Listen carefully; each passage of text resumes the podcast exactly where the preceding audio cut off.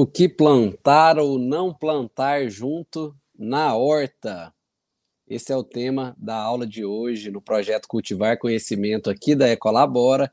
Eu sou o Bernardo Marques e seja muito bem-vinda ou muito bem-vindo a mais uma edição do projeto Cultivar Conhecimento, que é esse momento dedicado para a gente ampliar o nosso conhecimento sobre horta orgânica, compostagem e que acontece todas as terças-feiras, às 8 horas da noite, aqui no meu canal do YouTube. E bora aprender mais sobre o que plantar ou não plantar junto na horta.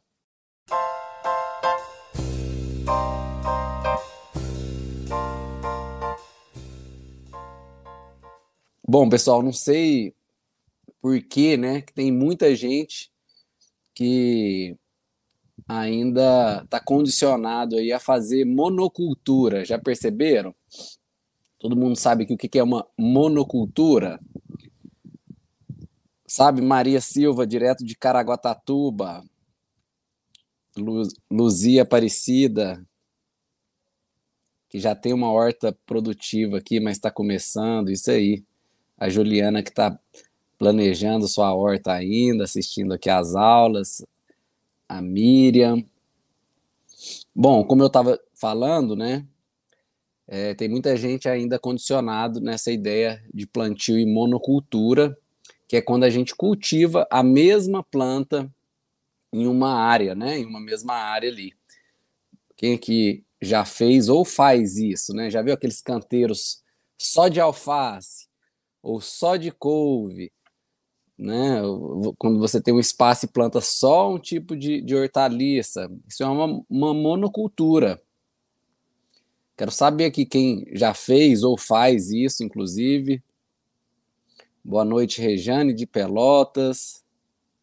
A que já tem a horta. Quero saber que a horta de vocês é assim? É, é em monocultura? Vocês plantam só um tipo de hortaliça? Em um só em um mesmo local, né? Só alface, muito, muito comum quando eu vou avaliar hortas, eu chego e vejo lá um canteiro só de alface, um canteiro só de couve. E é, isso é mais comum do que a gente imagina, né? E aqui para mim a monocultura não faz sentido, né? É uma prática que eu não indico, inclusive, para os meus alunos, né, do método Horta Colabora. Se você for ver as hortas dos meus alunos, dos depoimentos que eles dão, pode notar que você não vai encontrar monocultura nos canteiros. Né? Eles já aprenderam que para ter uma horta orgânica saudável e produtiva é preciso biodiversidade, a tal da biodiversidade que eu fico o tempo todo falando aqui, né? E, enfim, porque é só através da biodiversidade que é preciso que a gente consegue ter né, um ambiente equilibrado. E quando a gente tem uma única espécie de planta em uma mesma área, a consequência que você causa, né, você acaba causando ali um desequilíbrio ecológico e uma perda da biodiversidade no seu espaço. Sem falar que a monocultura causa empobrecimento nutricional do solo, exaustão do solo, consequentemente, exige cada vez mais intervenção, né, cada vez mais insumos. Então, é, com uma monocultura, a sua horta acaba ficando mais cara, fica mais trabalhosa, vai atrair mais pragas ao longo do tempo, e aí só vai perdendo saúde, né? Sua horta não vai ser uma horta saudável e você vai ter que cada vez mais, você vai ter cada vez mais dificuldade de ter sucesso com a sua horta, principalmente por conta do trabalho que ela vai te dar, né? E também da, da, da do custo que ela vai te exigir para manutenção. Então, sempre, como eu disse aqui, né, quando eu vou avaliar uma horta, o primeiro ponto que eu vejo que, tá, que fica mais escancarado ali, né, é se só tem uma coisa só, um tipo de planta só, um tipo de hortaliça plantada no mesmo canteiro, né? Que aí você já pode saber que ou a horta não está indo bem, como eu disse aqui, ou é uma horta cara, né? Uma horta que você vai precisar o tempo todo de ficar é, a, a, adicionando insumos e tudo mais, Então, essa, esse não é o meu objetivo aqui. O objetivo é sempre trazer uma prática né, simples, uma prática saudável, que a sua horta seja é, de fácil manejo, que te dê o mínimo trabalho possível e que faça parte do meu lema, que é que a sua horta precisa sair mais barata do que você fazer é, compra no mercado, né? Se não for assim, para mim perde um pouco o sentido, né? Mas enfim, o contrário da monocultura, né? O que seria, então, o contrário da monocultura é você plantar em diversidade. Então, é, eu vou até mostrar aqui meus canteiros aqui para vocês verem na prática o que eu estou falando, né? Para verem que não é à toa que os meus canteiros são tão diversos assim. Se eu compartilhar aqui a uma imagem aqui, vamos ver se eu consigo. Como a gente está à noite, eu não consigo mostrar ela ali ao vivo, mas aqui eu acho que eu consigo mostrar para vocês. Isso aqui é um canteiro que eu fiz há um tempo já. Tirei essa foto mostrando, olha só, isso aqui tem menos de um metro quadrado e vamos ver o que tem. Aqui embaixo temos espinafre, aqui à direita é uma é um repolho, aqui à esquerda uma couve, entre o repolho e a couve tem uma rúcula aqui embaixo, temos agrião, alface, né? Esse aqui é um almeirão, se não me engano, do lado esquerdo e do lado direito são alfaces, diferentes tipos de alface.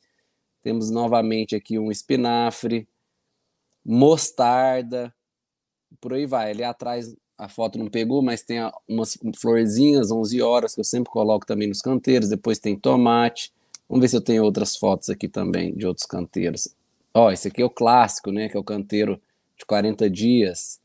Se não me engano, esse aqui ele tá desse tamanho aqui 30 dias depois, 30 ou 33 dias depois que eu plantei as mudinhas aqui. Pode ver, ó, tem espinafre, é, agrião, salsinha, cebolinha, acelga, mostarda, couve, brócolis, beterraba, alface, coentro e por aí vai. Ali no de trás a mesma coisa. Tem o, o tagete, né? Olha só a variedade, né? De plantas. Esse aqui é outro ângulo do canteiro, mas vocês vão notar, ó, meus canteiros sempre têm uma diversidade. Aqui já é um outro ciclo de plantio. Já plantei aqui também uma, umas leguminosas, é, tomate lá no fundo. Tá vendo? Alho poró, couve-flor, e por aí vai. A espinafre ainda está aqui, a salsinha, a cebolinha também seguiram aqui. Couve, beterraba, sempre em diversidade. Aqui, ó, outra foto. Esse aqui é outro ângulo, né, daquele canteiro ali que eu mostrei dos tomates e tal, mostrando os tomates bem produtivos. Deixa eu voltar aqui. Então, dá para notar, né, Deixa eu ver se tem mais um aqui. Acho que tem mais um aqui, ó. Opa, esse não é agora não. Esse aqui que é simples, um canteirinho que tem menos de um metro quadrado também. Você tem aqui alface, beterraba, uma abóbora, rúcula, almeirão, cebola ali atrás, pimentão, couve, tudo ali no fundo. Aqui tem beterraba. Então, quem me acompanha aqui, quem acompanha e, e, e vê né, minhas colheitas, os, acompanha né, a criação desses canteiros, principalmente lá pelo Instagram, né, mas aqui no YouTube, no Facebook também, eu estou sempre postando o desenvolvimento né, da, da hortinha saudável e produtiva, hortinha orgânica, saudável e produtiva da Recolabora, é, consegue perceber né, a variedade e a abundância de hortaliças que eu planto em pequenas áreas. Né? Meus canteiros têm cerca de um metro quadrado apenas, é uma pequena área, dá para a gente plantar e colher uma abundância de vida. E você pode ver que não tem um canteiro só de alface, um canteiro só de beterraba, né? Existe diversidade, ou melhor dizendo, biodiversidade, né, que é diversidade de vida.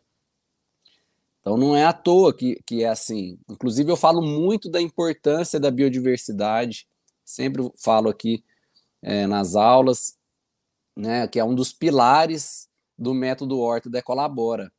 Quem aqui já ouviu falar do princípio BOSS? Deixa eu ver se vocês estão me acompanhando aqui ou se estão chegando agora, né? Aí, é, que acontece? O princípio BOSS é a base do método Horta Decolabora, né? Que é esse método que eu criei, que eu ensino para os meus alunos no curso de Horta Decolabora. E BOSS é o termo que eu criei, né, por conta da é uma sigla, né, de biodiversidade, observação e solo sadio, que é o princípio do método. E essa é a base, né, desse processo que eu criei e que eu ensino no curso.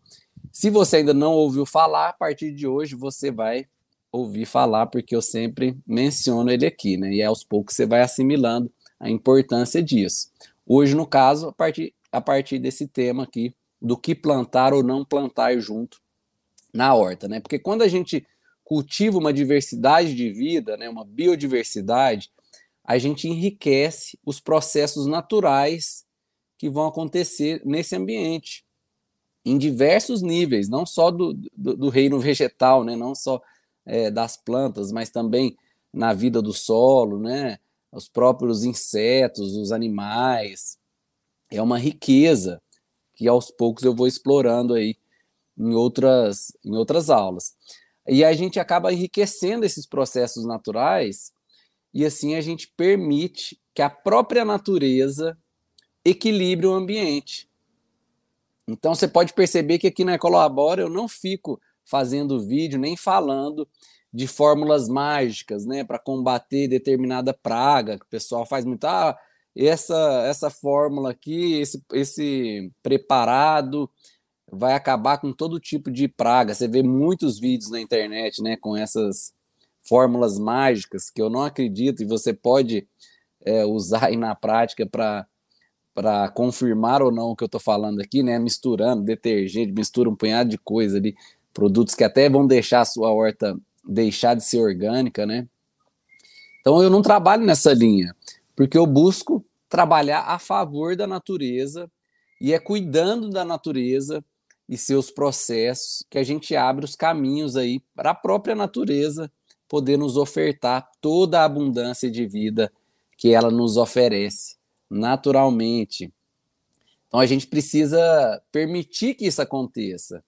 E a gente não precisa ter nem medo disso. Tem gente que fica com medo, né? De, é, quando aparece algum inseto que não conhece. Tem até o caso da Joaninha, que eu tenho contado aqui, né? Mais frequente, mais frequência ultimamente, que as pessoas até matam as larvas da Joaninha por medo ou por desconhecimento, que não sabe que a larva da joaninha é diferente da joaninha adulta. Então tem um pouco esse receio, né? E não precisa ter, porque uma das formas simples da gente fazer isso, da gente cuidar da natureza, é justamente tendo uma horta orgânica biodiversa. Entendeu?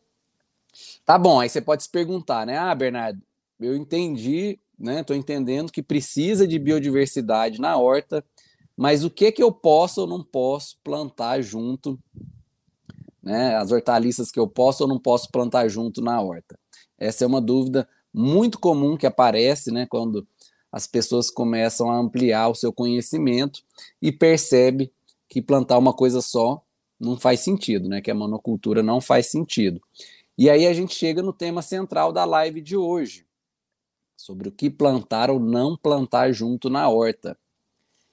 Ou, é, ou se não, como saber né, se as plantas são companheiras ou antagônicas? Quem já ouviu falar desse termo, né? Plantas companheiras ou antagônicas? Ou seja, as plantas que somam forças né, para crescerem melhor quando estão juntas, consorciadas, né, como se fala no meio da agricultura, que é quando a gente planta duas ou mais espécies de plantas no mesmo tempo, né, e, e numa mesma área. A gente chama isso de consórcio, né, fazer um consórcio de plantas. Mas tem outras plantas que se atrapalham quando estão juntas, que aí a gente chama de plantas antagônicas, porque uma, uma pode atrapalhar o crescimento e o desenvolvimento da outra. Então, são termos que quem já planta mais tempo provavelmente já, já ouviu falar, plantas companheiras ou plantas antagônicas. Quem já ouviu aí?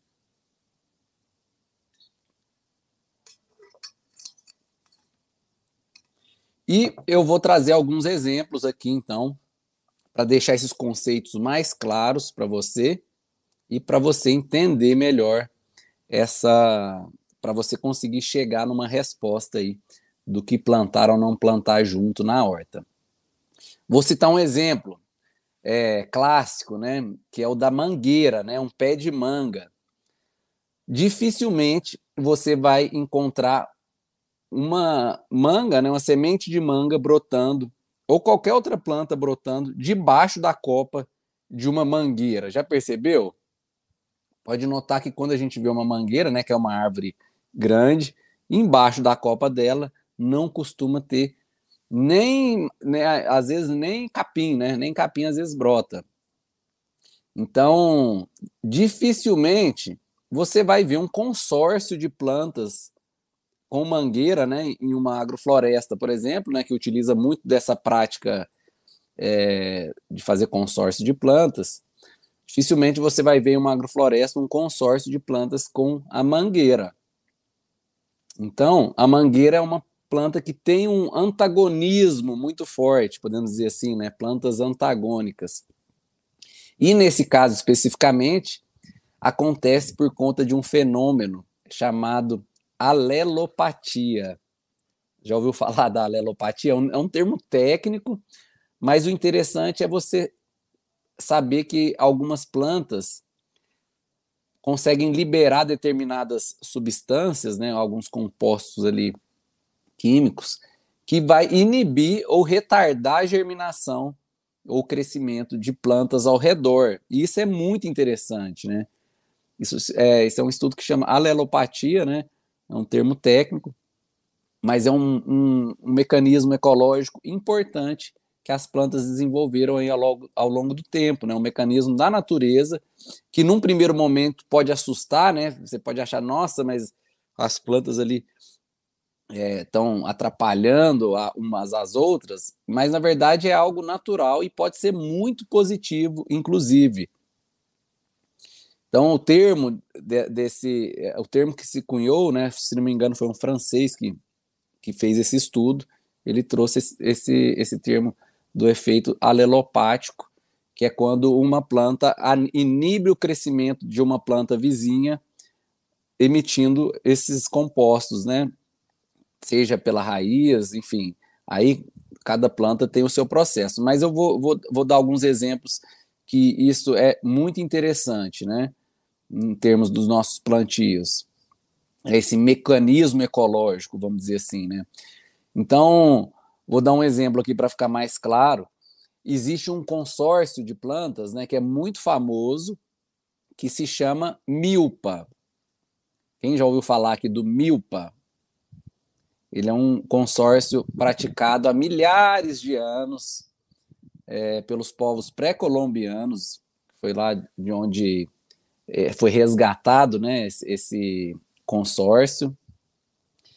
E eu vou explicar né, o que, que é esse consórcio, né, que, que é quando se planta milho, feijão e abóbora juntos. Se chama milpa. Vocês vão agora, quem não conhece, vai ouvir falar agora, né? E isso vai ficar aí gravado na sua cultura é, de plantio, porque realmente é muito tradicional esse esse consórcio, né? Chama milpa, que é você plantar milho, feijão e abóbora juntos. E por que isso? Pensa comigo. O milho cresce, vira uma haste que vai ajudar o feijão a se desenvolver, já que a maioria dos feijões são plantas trepadeiras. Então, o milho já está ajudando o feijão aí, está fazendo um, um, um suporte, né, um tutoramento para o feijão se desenvolver. O feijão, por sua vez, é uma leguminosa, uma planta leguminosa, então ele vai ajudar a adubar o solo fazendo a conhecida adubação verde. Quem lembra aqui da adubação verde? Se você não sabe o que é adubação verde, depois assiste a aula que está aqui no canal também sobre os tipos de adubos orgânicos, que você vai saber direitinho o que é a tal da adubação verde. Eu não vou explicar aqui de novo, porque já tem uma explicação melhor nessa aula, depois você procura aqui. E então, temos aí o feijão, o milho ajudando o feijão, o feijão se desenvolvendo, ajudando na adubação do solo, e a abóbora é uma planta rasteira, né, que ela vai se espalhando e ela vai ajudar a proteger o solo, ela vai cobrir o solo. A gente sabe da importância que é deixar um solo coberto. E que, inclusive, a abóbora vai criar um efeito alelopático, né? Por isso que eu estou comentando aqui, controlando o crescimento de outras plantas espontâneas ou ervas daninhas, né, como muita gente chama, que são as plantas que surgem espontaneamente nos espaços de cultivo. Então, olha que interessante essas três plantas companheiras e que trazem um benefício para todo o sistema ali de plantio, né? O milpa, né, que é esse consórcio de milho, é, feijão e abóbora, é um exemplo, talvez o exemplo mais clássico de consórcio é, que funciona bem, né? De plantas companheiras que estão ali se ajudando quando são plantadas em conjunto. Percebeu? Então, assim, é... a fixação de nitrogênio é a adubação verde, né? O Emerson está perguntando aqui que é, quando a gente fala de adubação verde, é quando acontece a fixação de nitrogênio, sim. No, se vocês quiserem deixar as perguntas aqui, viu, pessoal? No, no final da live eu posso ajudar e tirar dúvidas de vocês, tá bom? Então, esse é um, um dos exemplos né, que se pratica. E é, um, e é, é, é muito rico né, essa, essa prática do consor de consórcios inteligentes. Porém, como nem tudo são flores, eu vou ter que confessar aqui para vocês que não existe ainda muita pesquisa em relação a esse assunto, né, das plantas companheiras, das plantas antagônicas, dos consórcios que realmente funcionam ou não funcionam. Tanto que a gente tem um grande exemplo, que é o Milpa, né, que é clássico, que é um, um, um, um consórcio que dura há milhares de anos, que já é praticado né, desde a antiguidade. E isso acontece, primeiro, porque a, essa, essa, os estudos sobre agricultura orgânica, como a gente já viu aqui em outras lives também, quando eu falei de, de, da parte mais histórica do desenvolvimento da agricultura orgânica, ele é recente, né? Se você for pegar aí esse estudo, tem um pouco mais de 100 anos, então realmente é, é um campo ainda muito é, muito amplo para ser pesquisado e precisa né, de ter pessoas ali ainda desenvolvendo esses estudos para tanto comprovar como para é, desenvolver esses processos. Né? E principalmente né, o desafio aí está também junto com o fato de que a gente sabe que não existem fatores isolados. Por exemplo, né, cada região tem um clima diferente, ainda mais no Brasil, né, que é um, um país tão extenso quantidade de sol, de luz, o tipo de solo de cada lugar, o relevo do terreno, as espécies, né, as variedades de plantas, sejam as nativas de cada lugar, seja a que você quer produzir aí na sua casa, no seu espaço.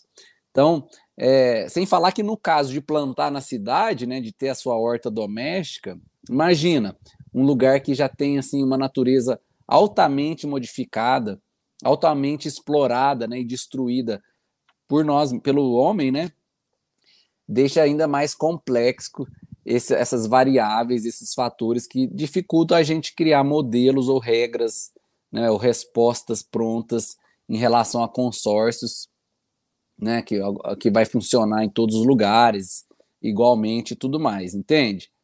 Tanto que, que até existem algumas tabelas né, e sugestões de plantas companheiras e antagônicas que você vai achar na internet. Se você digitar no Google, é, vou até mostrar algumas aqui para você.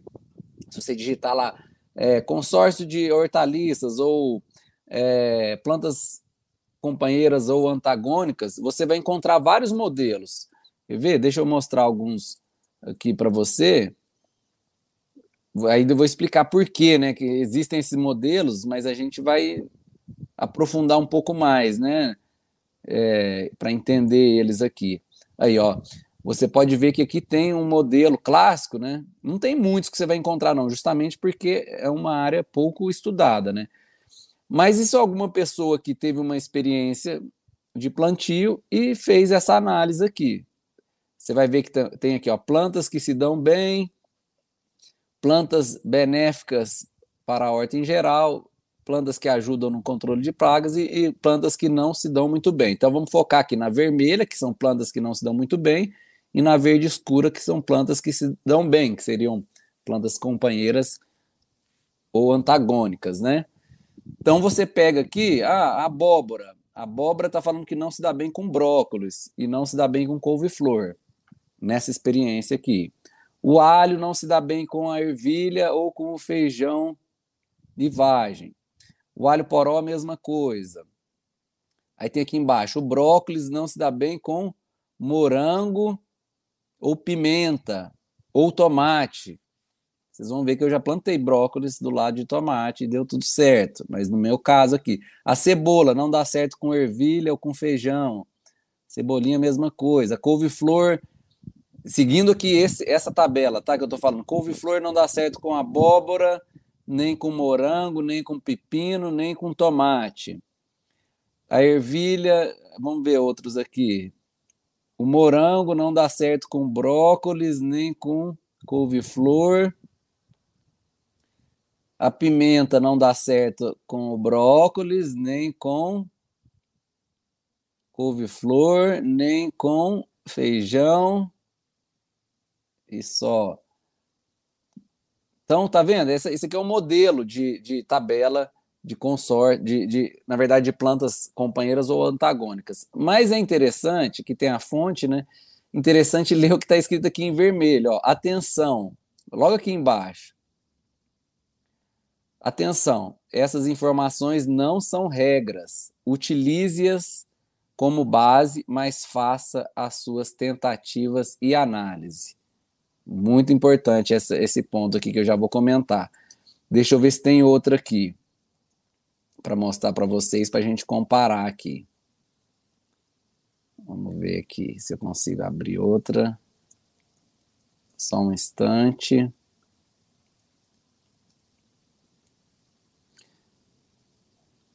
Tem uma outra aqui. Geralmente elas são um pouco confusas.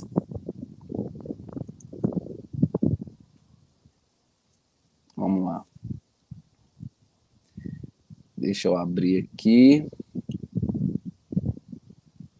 Ó, vamos ver se vai aparecer aqui uma outra tabela. Dá um zoom aqui. Aí é da mesma forma, né? O vermelho é quando a planta não se dá bem e o verde é quando se dá bem. Aí, enfim, tem várias, né? Tem que dar um zoom aqui para ver melhor. São tabelas um pouco não tão simples de se olhar, né? Você tem que fazer aqui, ó, milho com qual que é essa aqui? Com couve-flor? Couve Acho que sim. Mas o que eu quero, eu trouxe essa aqui, esse exemplo dessa, porque tá falando que ó, salsa, né? Que é a salsinha.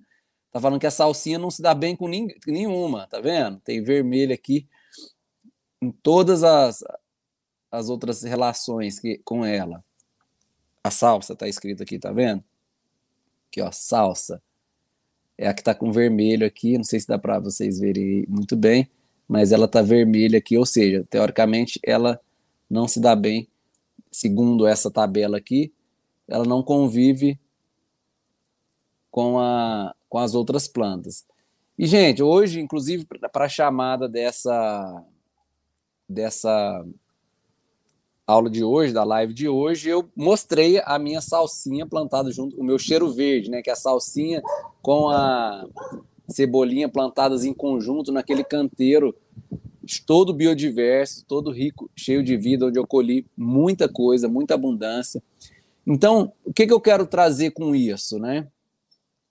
é, que muitas vezes essas tabelas que você vai, você vai notar que nem todas as informações delas são coincidentes, né, entre essas tabelas. São informações apenas com ideias para você utilizar como base, mas não é uma regra, né? Tanto que na primeira que eu mostrei tinha essa esse ponto lá bem destacado que você para você não achar que isso é uma regra, né? porque isso vai variar, né? A combinação das plantas, né? essas ideias vão variar de acordo com a sua localização geográfica, o clima da sua região, as condições que estão que está a sua horta hoje, é, entre outros vários fatores que eu mencionei aqui anteriormente, né?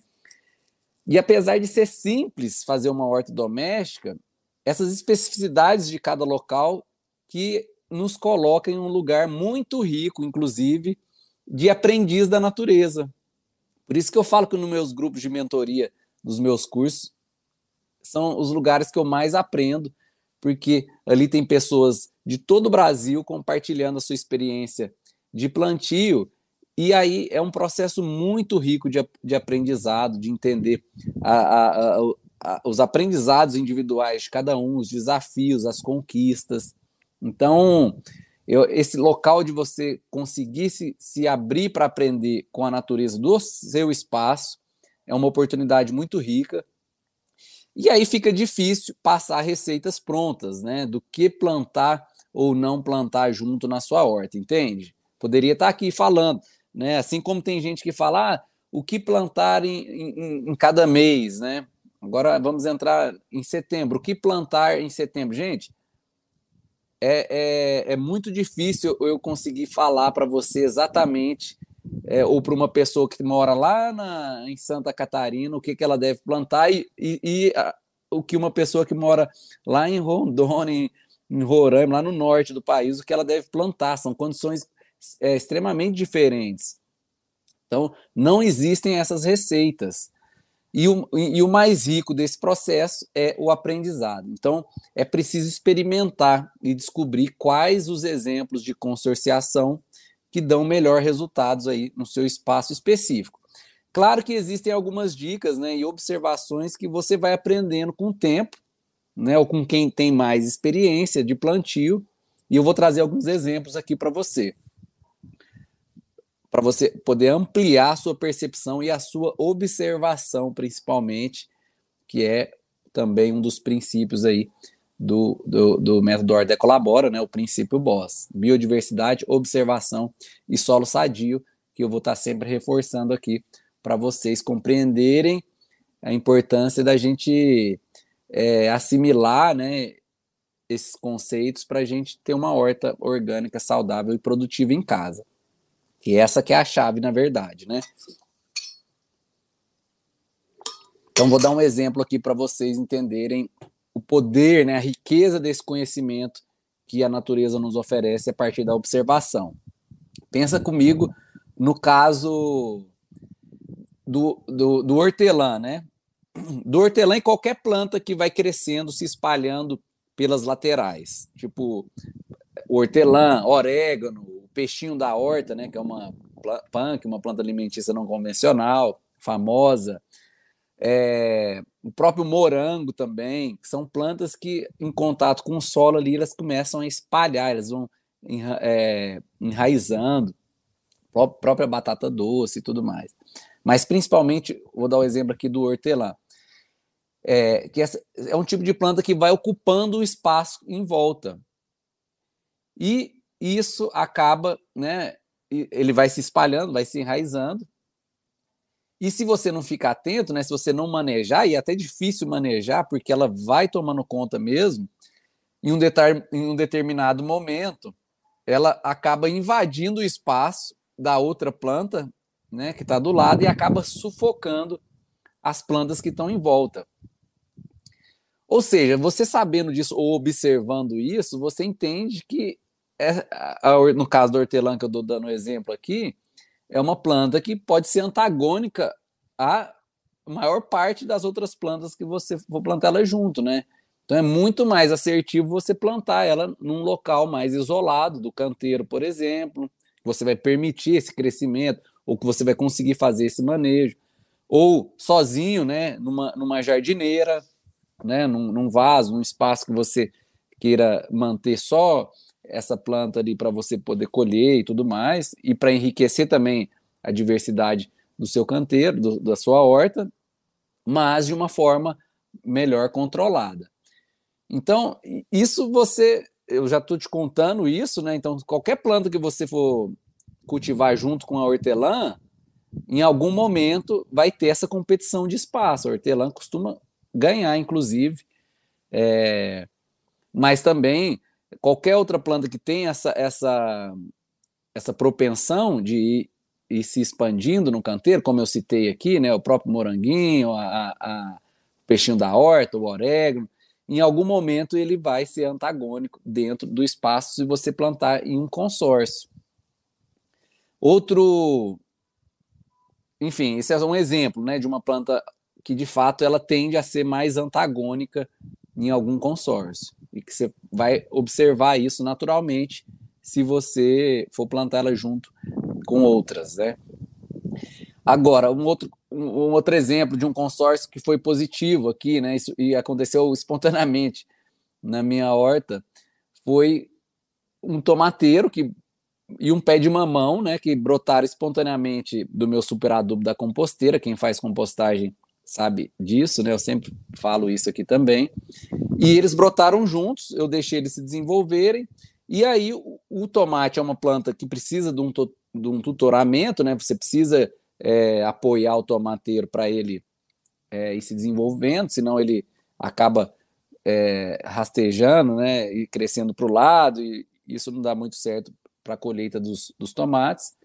E o, no caso, o próprio mamoeiro serviu de uma haste para tutorar esse tomate. Então, eu posso afirmar que isso foi uma, um, um, consórcio interessante no caso aqui que surgiu espontaneamente. Eu nunca tinha pensado nisso, a própria natureza que me mostrou aqui né, na minha horta, né? E, enfim, é um exemplo, né, que eu estou dando dessa, dessa experiência.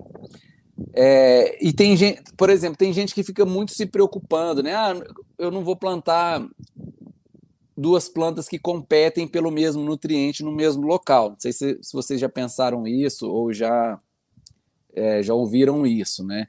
E eu não tenho nada contra isso, porque de fato tem plantas que podem competir pelo mesmo nutriente, sim, pode ser consideradas antagônicas por conta disso. Mas aí você vai ver o canteiro da pessoa e tem lá dois pés de alface, por exemplo, um do lado do outro. Aí eu fico sem entender, porque é óbvio que eles vão competir pelos mesmos nutrientes ali também, percebe? Qualquer planta é, da mesma espécie precisa dos mesmos nutrientes para se desenvolver. Então, é, eu, eu posso dizer que elas são antagônicas umas das outras, mas ainda assim você vê, como eu disse, monoculturas de alface. Então, assim, eu particularmente não levo isso em conta em relação é, ah, que planta que precisa de qual nutriente, então não vou colocar junto. Eu, não, eu particularmente, não levo é, em conta é, isso, principalmente porque a maioria das hortaliças, né, além de ser plantas de ciclos muito curtos, comparados né, às, às frutíferas, por exemplo, né, e, poxa, ciclos, uma horta orgânica tem ciclos aí de, de até três meses, você está precisando renovar, então três, quatro meses, né? Lógico que depende de cada planta específica, cada hortaliça específica, mas em geral são plantas de ciclo curto. Então, junto com práticas de cuidado com o solo, né, que a gente vai sempre ficando atento, já que um solo sadio também é um dos pilares, é o terceiro pilar, né, do, do método Ordem Colabora, a gente vai sempre cuidar dele, acrescentando mais matéria orgânica, mais nutrientes, acrescentando mais vida no solo, fazendo uma própria adubação de manutenção, a própria ciclagem de nutrientes que é feita através da compostagem, a rotação de culturas, a própria adubação verde que eu já citei aqui também, a teoria das três mudas, que é quem meu aluno conhece aí, né? Os ecoamigos conhecem dessa teoria que eu criei, e por aí vai. Então, esse é um ótimo exemplo né, de, de aprendizado que a gente pode ter com a nossa horta. Aí vou dar um outro exemplo aqui, um outro exemplo aqui que, eu, que um aprendizado que eu tive também. Esse, esse eu aprendi com, com um amigo meu, o, lá em, em Ubatuba, né, que é um especialista em, em punks, que é o Jorge. Grande abraço para o Jorge, né? Que é um outro exemplo de, de, de plantas antagônicas, que eu sempre cito também, porque são as que eu conheço, né? E porque você viu que na minha horta eu planto de tudo, tudo junto e aos poucos vou, criando esse, esse aprendizado que é único meu aqui, que não necessariamente é, é uma lei que eu vou poder falar para você, a não ser dessa riqueza do aprendizado, né? Como eu disse aqui, a observação das plantas que vão tomando espaço. Tem uma, um outro conhecimento que é legal de você saber, que é não é legal plantar taioba e inhame um do lado do outro. Taioba e inhame, inclusive, são plantas muito parecidas, né?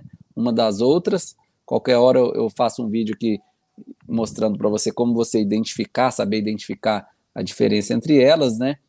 Mas é uma dupla que não se deve plantar junto, porque a taioba ela pode aumentar a quantidade de oxalato, né, que é uma substância tóxica que tem, inclusive, é, na folha do iame, né? Tanto que a gente não consome a folha do iame, e tem na folha da taioba também, mas em menor quantidade. Tanto que para a gente consumir a folha da taioba, a gente precisa refogar né, a taioba para tirar esse oxalato. Então, o oxalato ele tem muitas plantas, na verdade, só que o nível dele que é o problema, né? Às vezes, às vezes até, se não me engano, até no alface tem, mas é um nível muito baixo. Quando ele tem níveis muito altos na planta, aí ele fica tóxico para a gente. E aí o que, que acontece? Quando você planta taioba com inhame, a taioba tem muito oxalato na raiz e o, tem, o inhame tem muito oxalato nas folhas, né? Não tem muito na raiz, tanto que a gente consome a raiz do, né, o rizoma ali do, do inhame. Mas quando você planta as duas juntas, o oxalato que tem na, no, no, no tubérculo ali, da, esqueci se é tubérculo ou rizoma que tem na taioba, mas enfim, aquela parte né, da próxima raiz ali, que às vezes tem gente que até acha que é a raiz, esse oxalato da taioba passa para o inhame e aí esse inhame ele fica com uma taxa de oxalato muito maior na, na batata dele ali e isso vai deixar ele impróprio para o consumo porque ele vai amarrar mais a boca, vai pinicar mais a boca, vai ficar mais tóxico para a gente. Então, isso também tem a ver com o que eu trouxe aqui sobre a alelopatia, né, que é uma planta é, jogando substâncias, né, compartilhando substâncias com a outra, justamente é, ocupando ali o seu espaço, enfim, é todo um processo que ainda precisa de mais estudos, mas é interessante saber, né, nunca, nunca plante taioba do lado de inhame, porque na hora que você for consumir esse inhame, ele, você vai ver que ele não vai estar tá saudável para o consumo. Então, esse é um outro exemplo que é um conhecimento ancestral, que ele é passado assim, com quem já tem mais experiência, vai compartilhando com quem ainda não recebeu essa informação, e assim a gente vai resgatando essa cultura, assim como a, a, o consórcio do Milpa, né, foi resgatado aí há milhares de anos. Então, a regra de ouro é tente você mesmo, né? Compartilhe eh, esse conhecimento com com outras pessoas, são conhecimentos ancestrais, conhecimentos práticos.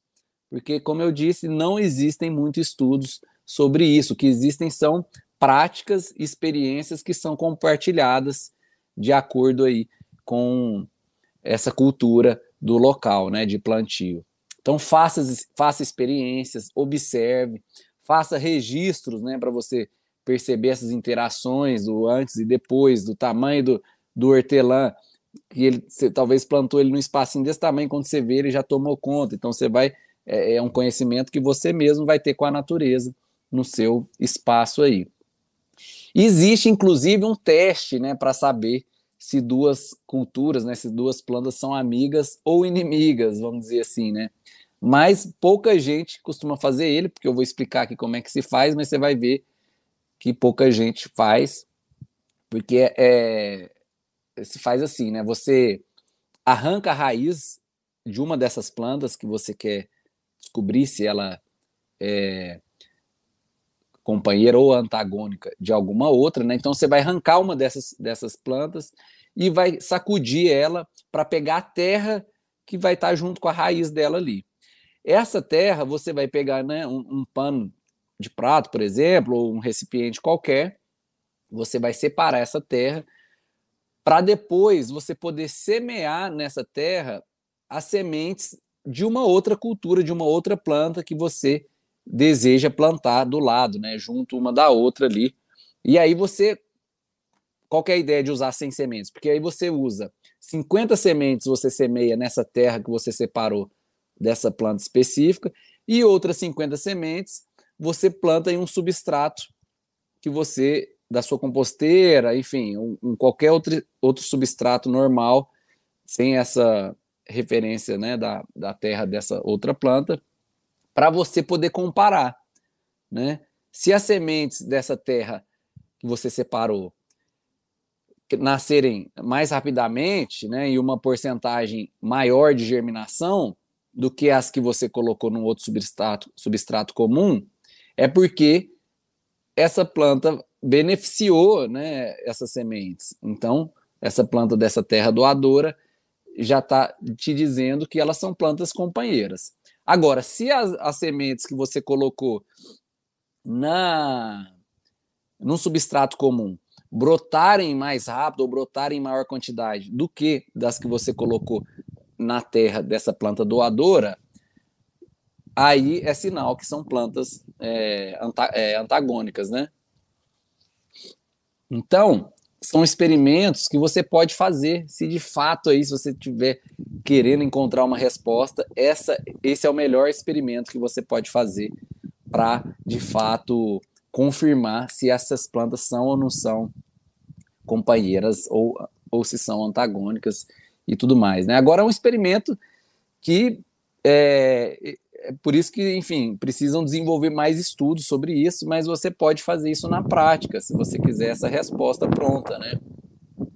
É um, é um, um experimento super acessível, né? Qualquer pessoa pô, consegue fazer. Eu confesso que eu nunca fiz esse teste, né? porque ele é um pouco trabalhoso, eu não, não tenho esse tempo né, para fazer isso, ou não me dediquei a esse caminho de estudo, a não ser, claro, se um dia eu for plantar comercialmente e, e for fazer algum, escolher a, a, a, mão, né, as plantas que eu vou querer cultivar ali, aí sim, acho que vale a pena, né, você fazer um estudo mais profundo. Mas para uma horta doméstica que você deseja cultivar aí o básico da sua salada, das suas refeições, os é, temperos, né, ou mesmo legumes, verduras, eu sugiro que você experimente e plante em abundância e em mais de um local, né, para você observar como que essas plantas reagem na prática aí. Para mim essa é a melhor forma de aprendizado, né? Como eu sempre digo, quanto mais você planta, mais você aprende. Então, assim, o que você precisa ter em mente, na verdade, né, quando você for fazer um consórcio na horta, é você buscar intercalar plantas que tenham ciclos de vidas diferentes, por exemplo, né, e tamanhos, né, ou portes diferentes. Porque isso sim pode atrapalhar umas às outras se você colocá-las próximas, né? Uma planta que quando crescer vai fazer sombra na outra, por exemplo, né? Esse é só um, um dos exemplos. Então, sei lá, alface e o rabanete. O rabanete, em 25 dias, você já vai colher ele. E o alface em 40 dias. Então, eles têm ciclos de vida diferentes. Você pode plantar eles próximos, você pode fazer um consórcio, vai, vai dar bom. Ou mesmo alface com a beterraba, por exemplo. Então, são ideias um pouco mais assim abrangentes para a gente montar um consórcio que vai um pouco além aí do que pensar se a planta é antagônica ou companheira. Lógico que essa ideia, por exemplo, igual é, uma planta que igual do milpa, ou mesmo desse exemplo que eu dei da do tomate com o mamoeiro, né, que uma ajudou a outra a crescer. Isso é muito legal, né, de você que você pode pensar também. Ou como eu disse do, do, do porte também, rúcula e, e, e couve, dependendo onde você posicionar é, a couve, pode ser que ela faça sombra na rúcula, que a rúcula é menor, apesar de ter um ciclo é, mais rápido também. Enfim, são ideias que eu estou trazendo aqui, porque quanto maior a, a hortaliça adulta fica, né, mais espaço ela vai ocupar e, consequentemente, você precisa entender isso para posicionar ela em um consórcio específico aí na sua horta. Então, esse é um momento para você exercitar sua criatividade, experimentar, né? É, se, criar uma, uma intimidade com o seu ambiente, com a natureza ao seu redor.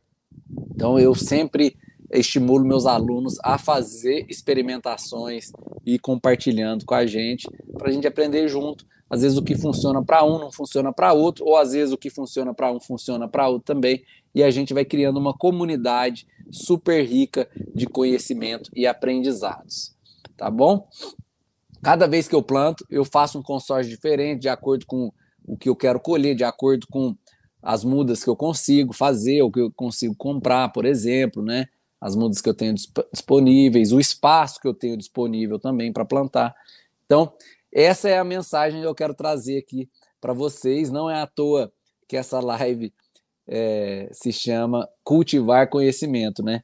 Às vezes é bom a gente ter algumas respostas prontas, né? E aqui eu acho que eu trouxe alguns insights, tenho certeza que eu trouxe alguns insights para vocês perceberem aí na horta, na, na horta de vocês, que vão ajudar vocês a fazerem experiências é, mais ricas, né?